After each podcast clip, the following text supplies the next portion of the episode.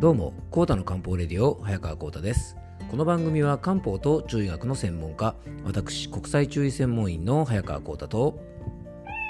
はい、えアシスタントの猫林さんと2人で、えー今日もお届けしたいと思います。猫林さん、今日もよろしくお願いします。はい、よろしくお願いいたします。えー今回はですね、ちょっと日本列島にね、まあ、大きな台風が近づいてきているなんていうニュースもありますので、えー台風が近づくと、どうして心身の調子が崩れやすいのかというテーマでね、お届けしたいと思います。えっ、とね、本題に入る前にね、猫林さん、ちょっとね、昨日鏡を見てたらですね、うん、あのーまあちょっと髪の毛伸びてきたなと思ってそろそろまた美容院でも行こうかなと思ってたんですけどね。あの猫林さんほら僕基本的に単発じゃないですか。ねあのまあでも昔はねちょっと髪の毛長い時があってちょっと上でちょんまげ作れたりとかですね前髪がね、まあ、口の中に入るぐらいまで伸ばしてたこともあったんですけどももうここ数年はねあの単発なんですずっとね、うん、でほらね小林さんとは前も話したけどね単発誰がかっこいいかなって話したらですねやっぱ僕ら世代だとねあのブラッド・ピットとかですねあとサッカー選手のねあのクリスティアーノ・ロナウドえー選手なんかがね単発でなんかすごくやっぱりかっこいいですよねイケメンですよね。うんねやっぱ猫林さんもその辺はかなり意識してるんじゃないかなと思うんですけどもあのやっぱでもね人種が違う人にね寄せようとするとダメですね。どう頑張ってもですねブラッド・ピット風にしてもねクリスティアーノ・ロナウド風にしてもね最終的にはねこち亀の両津勘吉さんになっちゃってね あの角刈りみたいになっちゃうんでね、まあ、もうちょっと違うところを目指していこうかなと思ってます。はい。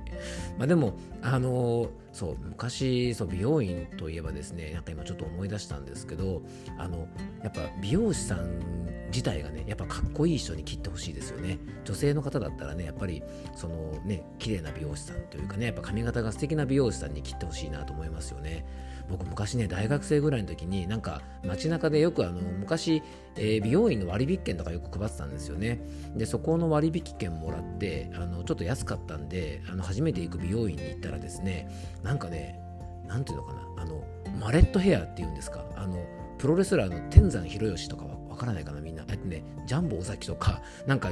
襟足が長くて上がもじゃもじゃしてるようなですねあのなんか80年代のアイドルとかにはいたのかな。なんかマレットヘアみたいな髪型をしてですね。でね今でも忘れないですね。頂点がですね上の方だけちょっと緑色になっててなんかウド鈴木みたいな感じなんですよね。襟足が長いウド鈴木みたいな髪型してる美容師が出てきてですね。かなりあの凍りついた記憶があったんですが、まあ、なんとかねあの事なきを得て、まあ、普通の髪型だったんですけどもね。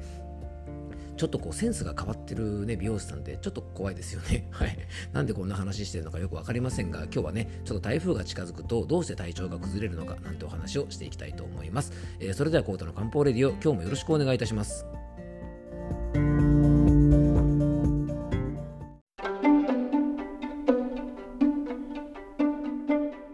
はい、ということでね、今日の本題にえー入っていきたいと思います。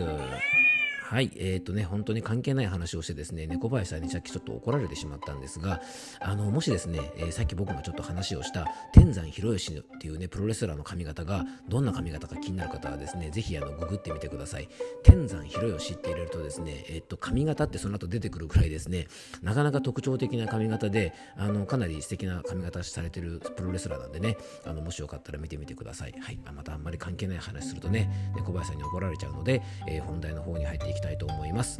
まあ、今日はね、台風が近づいてくると、どうして心身の調子が崩れやすいのかというテーマなんですが、あのーちょうどね、日本もですね、今、えーニュースでかなり大型の台風がちょっとこう近づいてきてるなんていうね、あのニュースが報道されています。まあ、これ、日本列島にね、あの被害が出るのかどうかまだちょっと進路的にわからないんですが、まあ、とにもかくにもですねあのこれから日本列島台風シーズンになることっていうのは間違いないんですね。で今回と次回2回に分けてねちょっとこう台風と健康に絡めたお話をしていきたいんですが、えー結構ですねこの台風シーズンになると体調が崩れるって方多いですしあの台風が近づいてくるとですねいろいろ心身の不調をきたすなんて方がね結構少なくないですよね。でまずね、えっと、初回の今回はなんで台風が近づいてくると体調が崩れるのかっていうね原因についてお話ししたいと思います。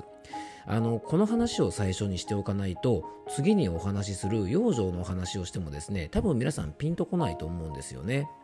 でこれねどんな不調でも言えると思うんですが、えー、これこれこうで体がこうなって結果としてこういう不調が出ていますっていうねその辺の仕組みをねある程度こう理解しておかないと例えばね使う薬にしてもなぜこの薬を使うのかとか特に漢方とかはその辺が大事ですしね逆にあの養生法例えばこういう食事に気をつけてくださいとかこういうことを積極的にしてくださいとか、まあ、プラスの健康法にしてもですねマイナスの健康法にしてもやっぱりなかなか腑に落ちないと思うんですね。なので今回は台風が来たらどうして体調が悪くなっちゃうのかっていうことをですね、えー、ちょっとお話ししていきたいと思います。でまずですねもう結論から言ってしまうとですね台風が近づいてくると自律神経というものがですねめちゃめちゃ乱れます。もうこれがねあのー、もう最大にして、まあ、一番の原因です。で皆さんねこの番組聞いてくださってる方は何回かお話ししたことがあるのでねあの気圧の変化と自律神経の変化についてはあのもうご存知の方が多いんじゃないかなと思いますが、まあ、改めてお話しするとですね、えー、低気圧ね台風というのはね本当にあの爆弾低気圧じゃないですが超大型の低気圧ですよね。でこの低気圧が近づいてくると動物、まあ、人間含めた動物の体というのはですね副交感神経といって、まあ、雨とかねあの天気が悪いから体をしっかり休めておこうという副交感神経が優位になります。でまたね、えー、自律神経というのは体のね自分の意思とは裏腹に体をその時の、えー、最適な状態にこう変化させる働きがあるんですが台風というのはですね、まあ、風も強い当然気圧の変化もあるし気温も急激に変化する急に涼しくなったりとか急に蒸し暑くなったりもしますし、えー、いろんな変化が起きますよねあと湿度なんかも変わったりしますからこれね非常にあの自律神経この急激な変化というものに弱いんですよね。なので台風が僕たちに与える影響気圧天候気温湿度全部ですねこれ体にね急激な変化を、えー、与えることによって自律神経が乱れますからさまざまな、えー、不調が起きやすいんですね。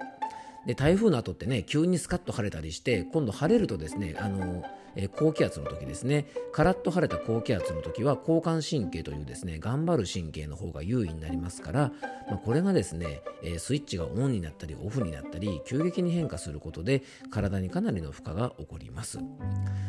まあ、この自律神経が乱れるとですねもう体のねいろんなところに影響が出ますもちろん血管の拡張と収縮も自律神経がしていますしね、心臓の動きを速くしたりゆっくりしたりするのもそうですし免疫っていう部分でいくとですね白血球の中にあるリンパ球と下流球のバランスというのもこのね自律神経でコントロールしていると言われてますから本当にねえっといわゆる免疫系の不調からあとまあもちろん自律神経なんでね心の調子にも影響が出ますので心の不調まで本当にね何の不調が起きても不思議ではないんです。でさらに、えー、台風が接近してくることによってこの自律神経が乱れちゃう原因と一つにですねやっぱねこの台風自体がやっぱりあのもう台風が来るよっていうことだけで僕らにとってはですねちょっとしたストレスになりますよね。特にここ最近はですねやっぱり大雨とか洪水とかによる、えー、自然災害が非常に多いですよねなのでやっぱりねこう台風が来ると思うとそういう不安とか恐怖を感じますし例えばあとね台風が来る前にあれしなくちゃとかこれしなくちゃとか仕事仕上げておかなくちゃとかやっぱりあの気がせいてしまったりしてですねこれも実はストレスとなって自律神経が乱れる原因になります。そしてもう一つがですね先ほどの、えー、低気圧とすごく関係があるんですがあの台風というのはね強烈な低気圧。で低気圧というのは上昇気流なのでね空気を上に吸い上げて、えー、大きな雨雲を作りますから地上のですね酸素濃度が低下すると言われています。で僕らが生きていく上でもう細胞に不可欠なのはこれやっぱり酸素ですから、えー、地上の酸素濃度が低下することによって激しい別に酸欠になるのわけではないんですがちょっとしたねプチ酸欠にはなりやすいんですねなので喘息を持っている方は台風が来るとですねすごく調子悪くなる方呼吸器系のトラブルを持っている方は台風の時ってすごくね体調管理、え注意が必要なんですよね。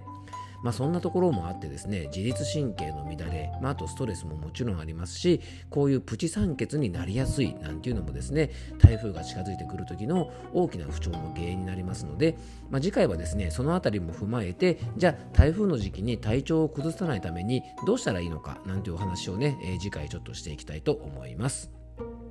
はい、えー、今日も聞いていただきありがとうございます。どうぞ素敵な一日をお過ごしください。漢方専科サーター薬房の早川幸太でした。では、また明日。